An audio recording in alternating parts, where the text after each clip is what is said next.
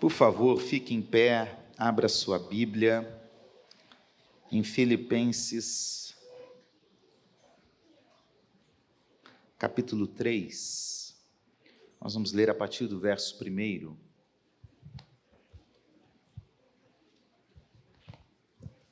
Pode colocar a projeção já lá?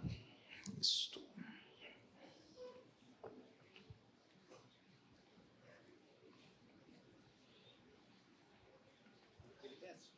Filipenses, carta de Paulo aos Filipenses, capítulo 3.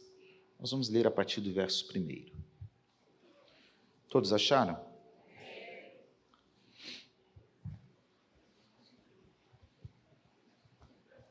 Quanto ao mais, irmãos, alegrem-se no Senhor. Escrever de novo as mesmas coisas não é um problema para mim, e é segurança para vocês. Cuidado com os cães, cuidado com os maus obreiros, cuidado com a falsa circuncisão, porque nós é que somos a circuncisão, nós que adoramos a Deus no Espírito e nos gloriamos em Cristo Jesus, em vez de confiarmos na carne. É verdade que eu também poderia confiar na carne. Se alguém pensa que pode confiar na carne, eu ainda mais.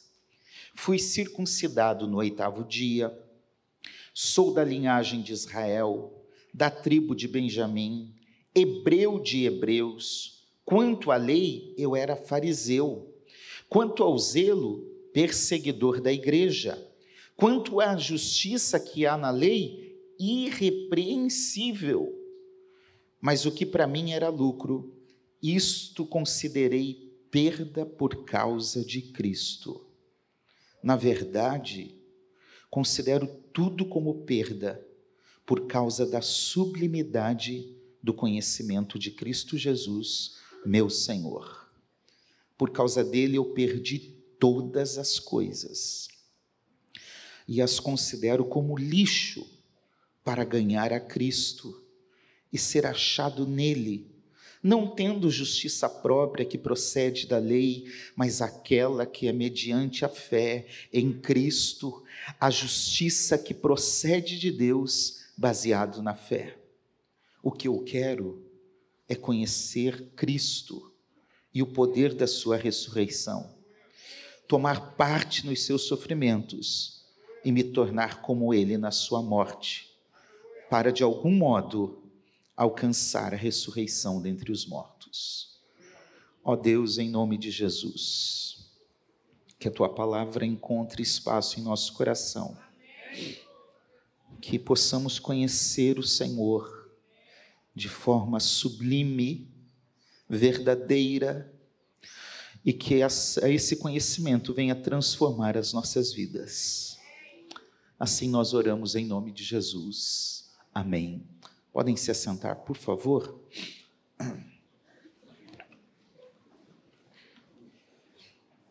Eu quero falar nesta manhã sobre vivendo o conhecimento que transforma.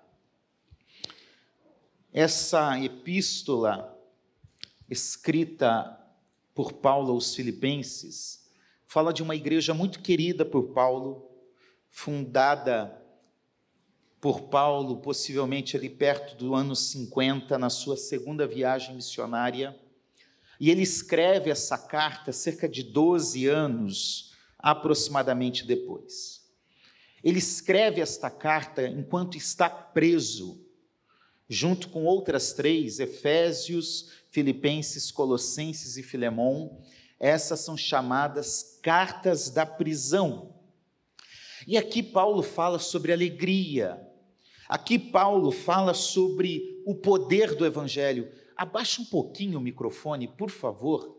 Eu acho que está um pouquinho alto está dando microfonia aqui. E fala sobre o exemplo de Cristo para que nós possamos imitá-los. E nessa, nesse capítulo especificamente, Paulo vai falar sobre a necessidade de conhecermos a Cristo para progredirmos na fé, para avançarmos na fé.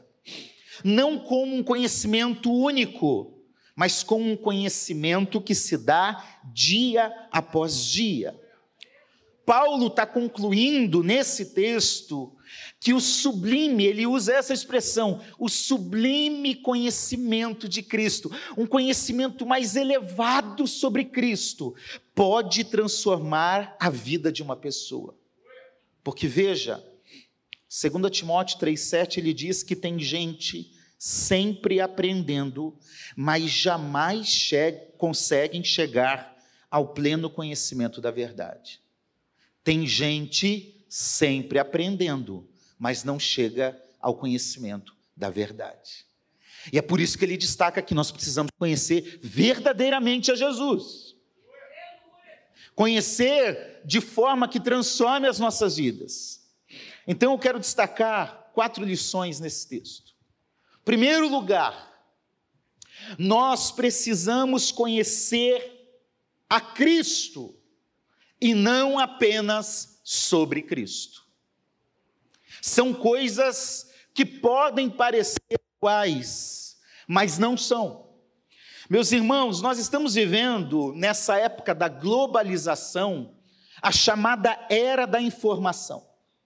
Há muita informação. Nós estamos em 2022, mas só para você ter uma ideia, o volume de dados criados entre 2014 e 2016 foi maior do que toda a quantidade produzida de conhecimento na história da humanidade. Em dois anos se produziu mais conhecimento do que toda a história. Nós também podemos descobrir que o conteúdo digital dobra a cada dois anos. Esses dias eu fiz uma pesquisa, o Google realiza diariamente 8 bilhões e meio de buscas por dia. Quem já fez pergunta para o Google assim, Google, onde é isso? É? Até o Davi já deve ter feito. É. Tudo ele faz. Agora, a pergunta que eu falo, até que, a que eu faço, até que ponto essas informações são necessárias? Esse excesso de informação. Segundo a revista Exame, estima-se que do total de dados no mundo, apenas 22% contém informação útil. De cada dez coisas que você lê, apenas duas são importantes. E, ainda essa pesquisa diz, apenas 5% foi utilizado de alguma forma. Aí eu pergunto: esse excesso de informação que nós temos diariamente tem mudado em que nível a nossa vida, porque uma coisa é uma informação sobre algo, outra é conhecer algo. Uma coisa é uma informação sobre Jesus, outra coisa é conhecer profundamente a Jesus. Judas andou três anos, podemos dizer que ele sabia alguma coisa sobre Jesus, mas o conhecimento que Judas teve de Jesus não foi capaz de transformá-lo andar com Jesus, ter nome de crente, frequentar uma igreja, pode não transformar a vida de alguém. Pode não mudar a realidade, por isso nós precisamos distinguir entre conhecer sobre Cristo e conhecer a Cristo, porque pode-se conhecer muito sobre o Cristo sem conhecer quem é de fato Jesus. Quando eu estava no, no, programa de doutorado, eu tive que pesquisar a vida de um personagem da teologia. Eu queria, de repente, estudar sobre ele, depois mudei, mas eu estudei muito sobre Calbart. Quem era, onde nasceu, como viveu, quais foram as suas crises. Eu estudei, eu conheci muito, mas nunca conheci o Calbart. Você pode conhecer muito o Neymar. Onde ele joga, quantos gols ele fez. Você nunca viu ele, nunca andou com ele, não conhece ele. São coisas diferentes.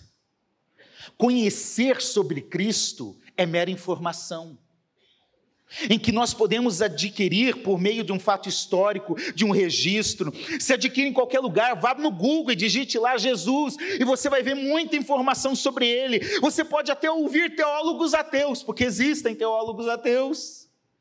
Que vão falar sobre quem é o Cristo histórico. Você pode ouvir nas diversas religiões, nas diversas igrejas, na tradição judaico-cristã, falar sobre Jesus, até mesmo no islamismo. Tudo isso pode falar sobre Jesus. Agora é diferente conhecer um outro outro modelo, uma outra forma. E Paulo chama o seguinte: eu preciso conhecer a Cristo de forma sublime, um conhecimento elevado, um conhecimento superior, um conhecimento excelente. Não é pela teoria apenas, não é uma leitura simplista apenas, é um conhecimento maior e melhor do que o outro. Não é pela erudição, é pelo relacionamento sincero e verdadeiro com Cristo Jesus. Jesus. O nosso desafio hoje é sair apenas do aspecto intelecto. Eu amo teologia, mas tem gente que estuda teologia para destruição. Tem gente que estuda teologia para se desviar, para se afastar do verdadeiro conhecimento de Deus. Qual alvo poderia ser maior e melhor do que esse que é conhecer o próprio Deus? Que não é uma técnica que é utilizada para levar esse conhecimento, mas é algo que nós vamos andando com Ele, nós vamos nos entregando ao conhecimento dEle, aos interesses dEle, à companhia dEle, nós vamos ouvindo a Ele, nós vamos compartilhando com Ele, nós, vamos, nós somos levados a viver com Ele. Esse é o conhecimento que Deus espera de mim e de você. É um conhecimento que vai transformando é um conhecimento que reconhece, olha o que, que diz o versículo 8. Na verdade, eu considero tudo como perda por causa da sublimidade do conhecimento de Cristo Jesus, meu Senhor. Sabe, irmãos, tem muitos livros sendo escritos por aí. Jesus, o maior psicólogo que já existiu. Jesus, o maior líder que já existiu. Líder como Jesus. Muita gente falando coisas. Não estou dizendo que isso é ruim, tem coisas boas por aí. Mas Jesus não é um mestre moral. Jesus não é um coaching. Jesus não é um psicólogo. Jesus não é um bambambam, bam, bam, um estrela. Jesus não é um socialista. Jesus não é qualquer coisa a não ser Senhor e Salvador das nossas vidas. Ele é o Senhor de tudo. Eu não preciso conhecer o mestre moral. Eu preciso conhecer aquele que é meu Senhor. Para que esse conhecimento transforme a minha vida e gere vida em mim. Então não é o que, é o que Paulo está dizendo aqui, não é um conhecimento da carne essa expressão carne que Paulo está dizendo não é um conhecimento humano, não é um conhecimento pelo meu esforço. E ele diz: Eu até poderia usar os meus recursos que tenho, da minha carne, porque eu sou isso, eu sou aquilo, eu fiz isso, essa é a minha história. Mas não é um conhecimento da carne. Jesus teve vários irmãos, nascidos de Maria, a Bíblia diz isso que conheceram Jesus na carne. Mas apenas após a sua ressurreição é que eles se entregaram a ter um relacionamento verdadeiro com Jesus. Andaram com Jesus, conheceram Jesus, mas não foi um conhecimento que transformou. Nós precisamos de um conhecimento por experiência. O termo grego usado aqui para conhecimento é gnosis, que é conhecer pessoalmente não é por obrigação, não é por uma doutrina, não é apenas por uma regra da igreja, é porque alguém decidiu andar e conhecer essa pessoa intensamente.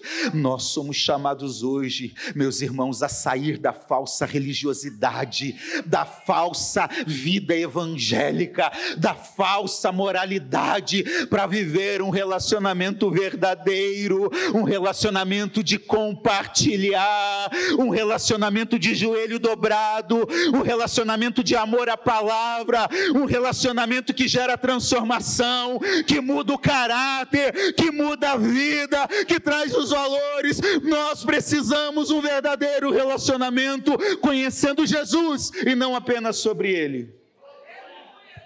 Que Deus nos ajude. Que Deus nos ajude. Pode passar, por favor.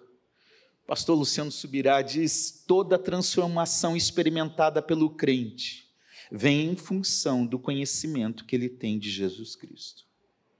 E aí eu pego essa frase dele e digo: se tem gente que não teve a vida transformada, é porque está se enganando e não conheceu a Jesus.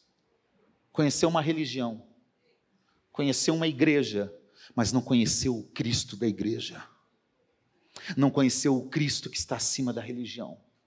Decida hoje conhecer a Jesus, andar com Ele e conhecê-lo totalmente. Segundo lugar, pode passar, por favor? Quando conhecemos a Cristo de forma real, nós só nos importaremos com Ele. Irmãos, as coisas têm o valor que nós damos. Aquilo que é importante para nós, nós valorizamos. Pensa no teu tempo de namoro. Era o tempo, é o melhor presente, era se vestir adequadamente, sim ou não? Tinha que tomar banho antes de encontrar namorado, namorado, não tinha? Pelo menos, né, irmão? É, era bom. Escovar os dentes. Tudo pela conquista. Tudo para agradar eu penteava o cabelo de uma forma diferente. Quando aquela morena ali chegou na minha vida, ela falou: agora você vai pentear o cabelo assim. Entendeu? Não, eu não preciso explicar, não. É isso aí, foi decidido.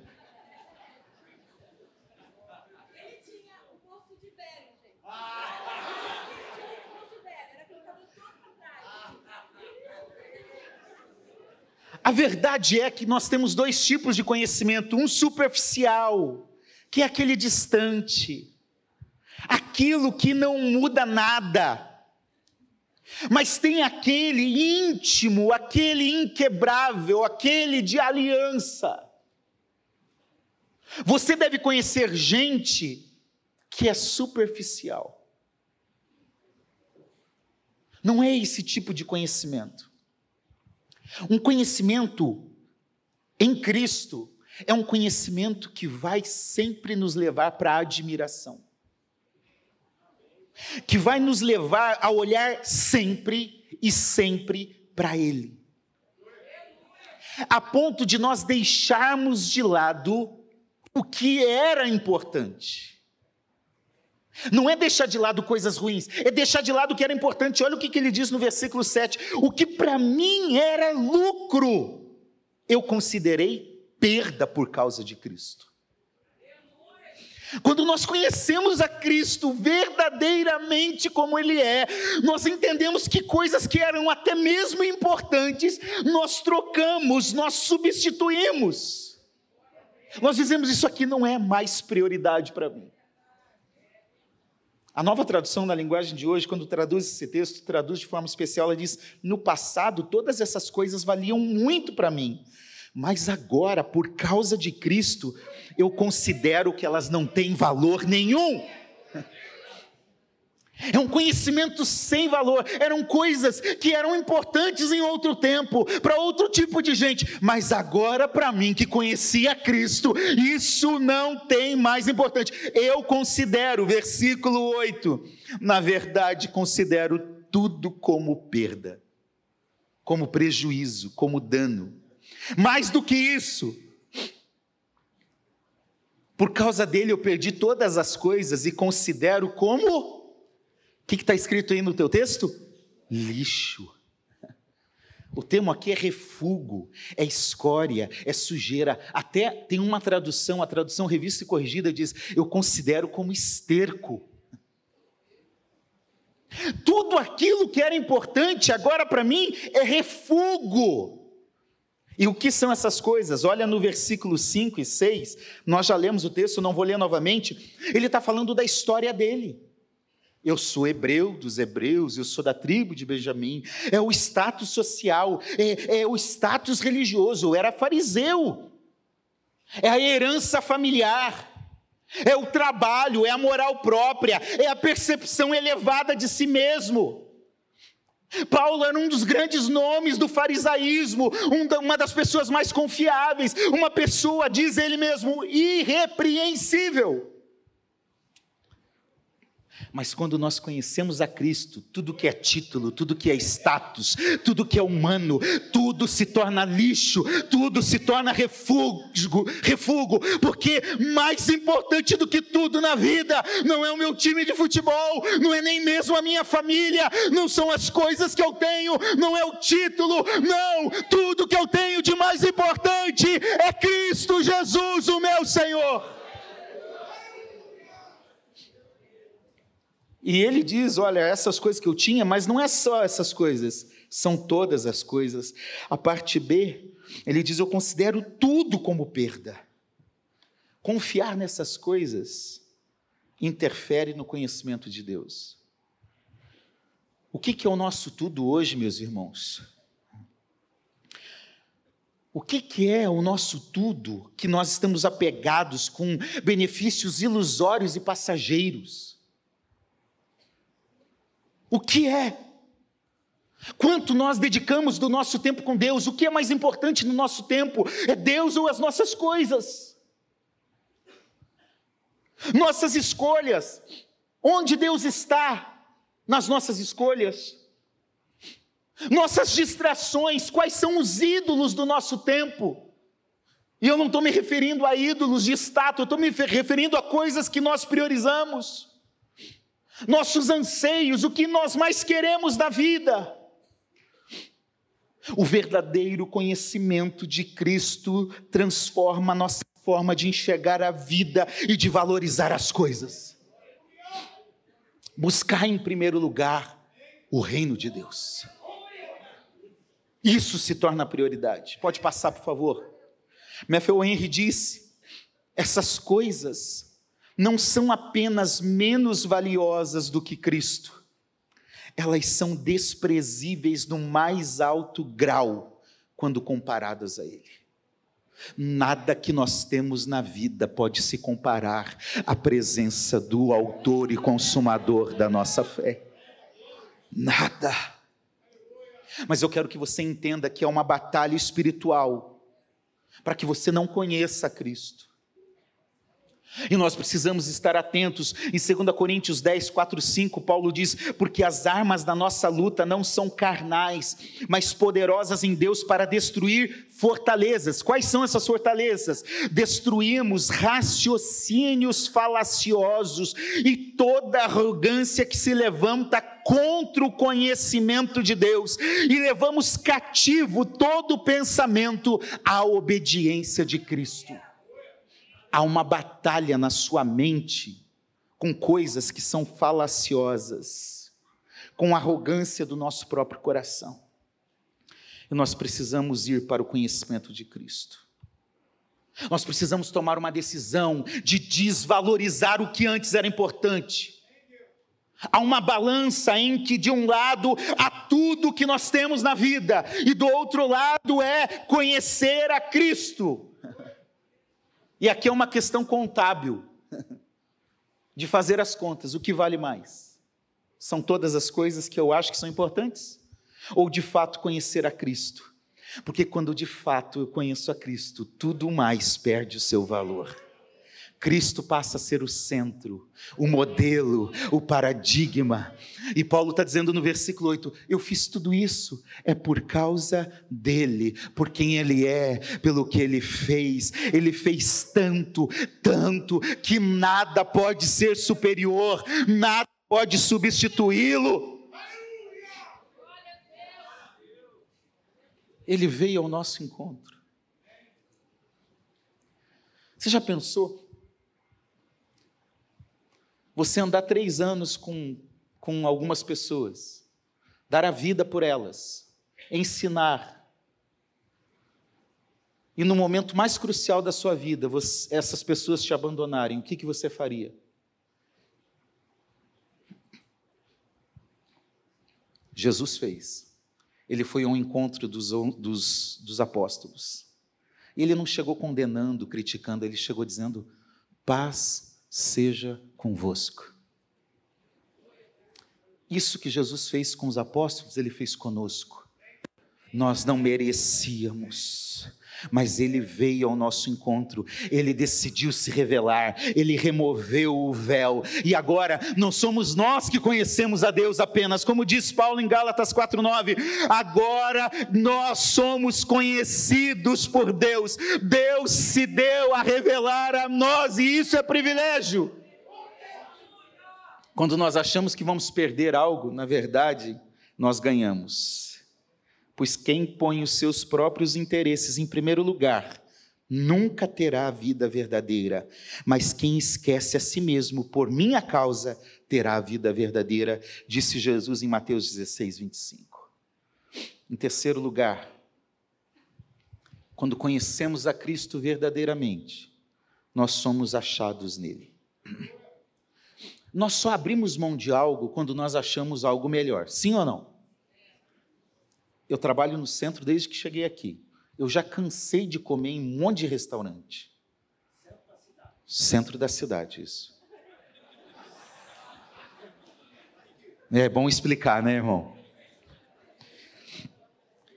Tinha uma amiga que dizia: Eu trabalho numa entidade, eu trabalho com uma entidade no centro. É bom explicar. É uma entidade social que fica no centro do Rio. E de vez em quando eu fico assim, gente, eu não aguento mais comer essas comidas, vamos descobrir um outro restaurante. Aí a gente descobre um melhor para deixar aquele que você já enjoou. Quando abrimos mão de algo, meus irmãos, ou de um lugar, é porque estamos em uma outra realidade. Quando nós decidimos abrir mão daquilo que nos prende, é porque nós descobrimos uma realidade espiritual muito melhor. Você já se sentiu preso por algo? um emprego, um relacionamento doentio. Essa é a sensação de estar distante de Deus. Porque Paulo vai dizer nesse texto que, conhecendo a Cristo, ele entendeu que agora ele se encontrou. Antes era um engano, até parecia legal. Mas agora ele se encontrou verdadeiramente, e Cristo é o lugar da verdadeira realização do ser humano. O vazio que há dentro de cada pessoa tem o tamanho exato de Deus. Só Deus pode preencher. Só Deus pode trazer plena satisfação. Somente o conhecimento de Cristo é que vai dar razão para a existência. Então nós precisamos ser encontrados em Cristo, como Paulo diz aqui. Ser achado nele exige um processo de esvaziamento e enchimento. Primeiro lugar, nós precisamos nos esvaziar de nós mesmos. Esvaziar hebreu de hebreu, israelita, fariseu, isso é esvaziar. Esvaziar daquilo que nós achamos que é nosso. Eu tenho meu direito. Eu posso. Olha o que Jim Swaggart diz, pode passar, por favor? Nós devemos, na verdade, entregar tudo a Cristo. E Cristo vale tudo que lhe entregamos e milhares de vezes mais. Nós podemos tirar de nós esvaziar de nós, convém que ele cresça e que eu diminua. E quando nós estivermos vazios de nós mesmos, nós precisamos nos encher dele, até sermos encontrados nele, e aí haverá uma simbiose, uma união, nós estaremos totalmente unidos com ele, nós nos tornaremos um com ele, e quando olharem para nós, não vão enxergar o Ciro, o Davi, o João, a Maria, o Manuel vão enxergar Cristo, que ele cresça, que ele apareça, que a glória seja dele, que a honra seja dele, que o poder seja dele, que tudo seja para ele, a nós nada, mas ao teu nome glória para sempre.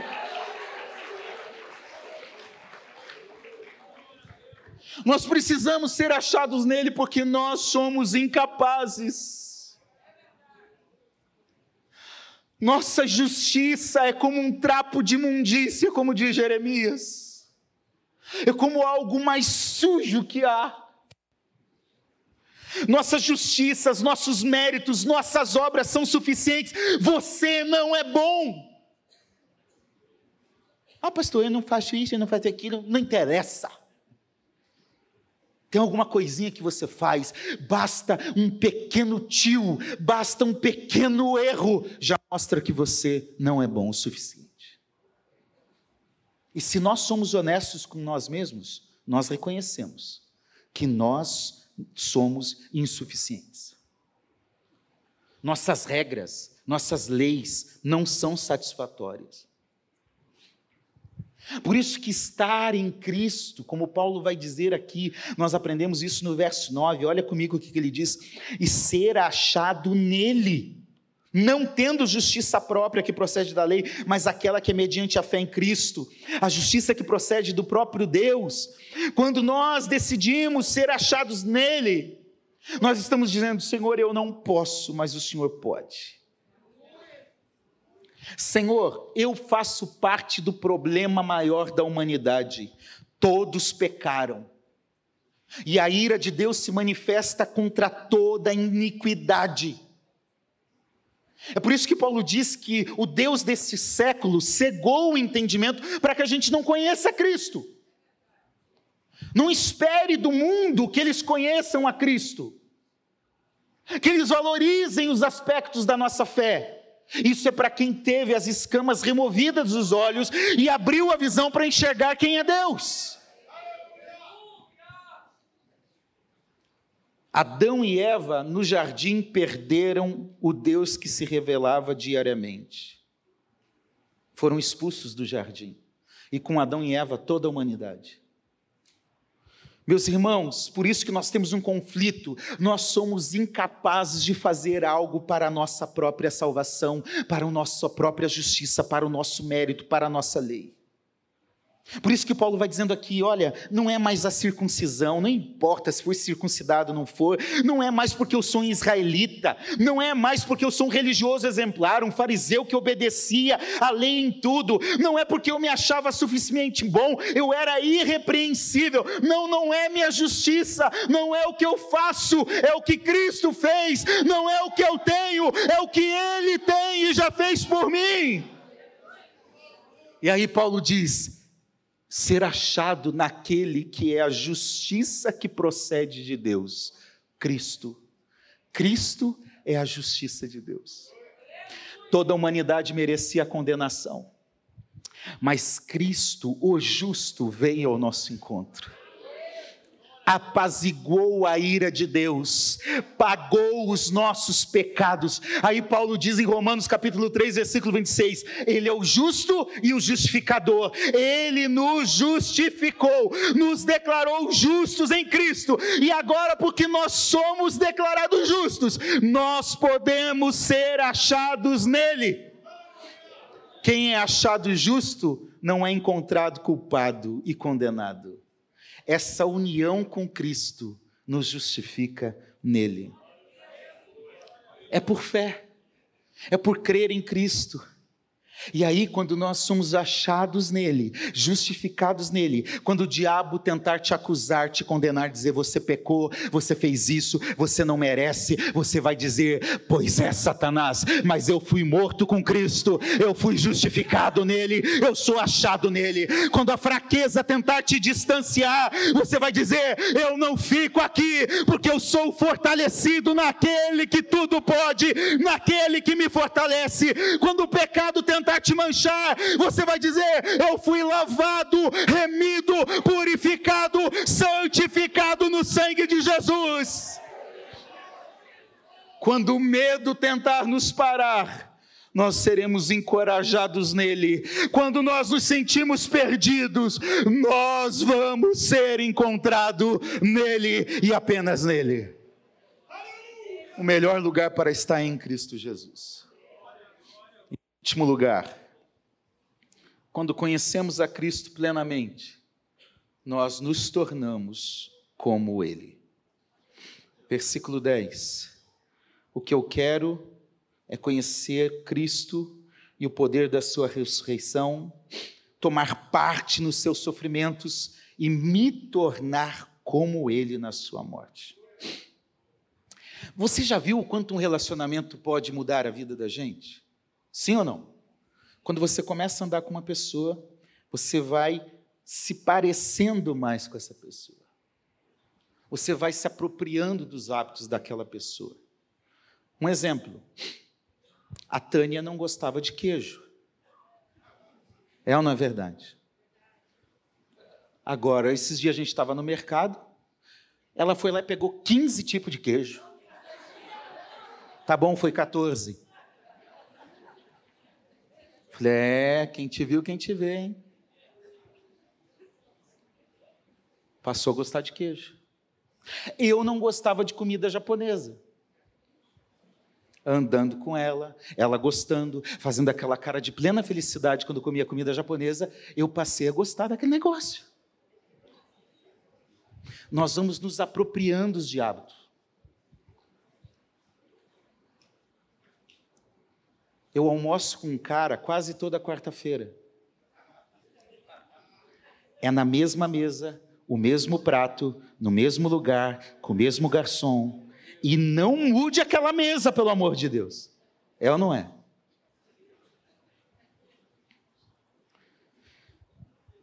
Quando a gente conhece a Cristo, a gente vai realmente querer conhecer Ele mais e mais, num contínuo crescimento e avanço. Veja, não vai ser instantâneo, é um processo um dia após o outro, nós vamos conhecendo e prosseguindo em conhecer ao Senhor. E sempre vai ter mais dele para se revelar a nós, porque nunca nós chegaremos na plenitude a não ser quando formos para o céu. Até lá, sempre haverá mais de Deus para se revelar em você. Há mais de Deus para revelar em você.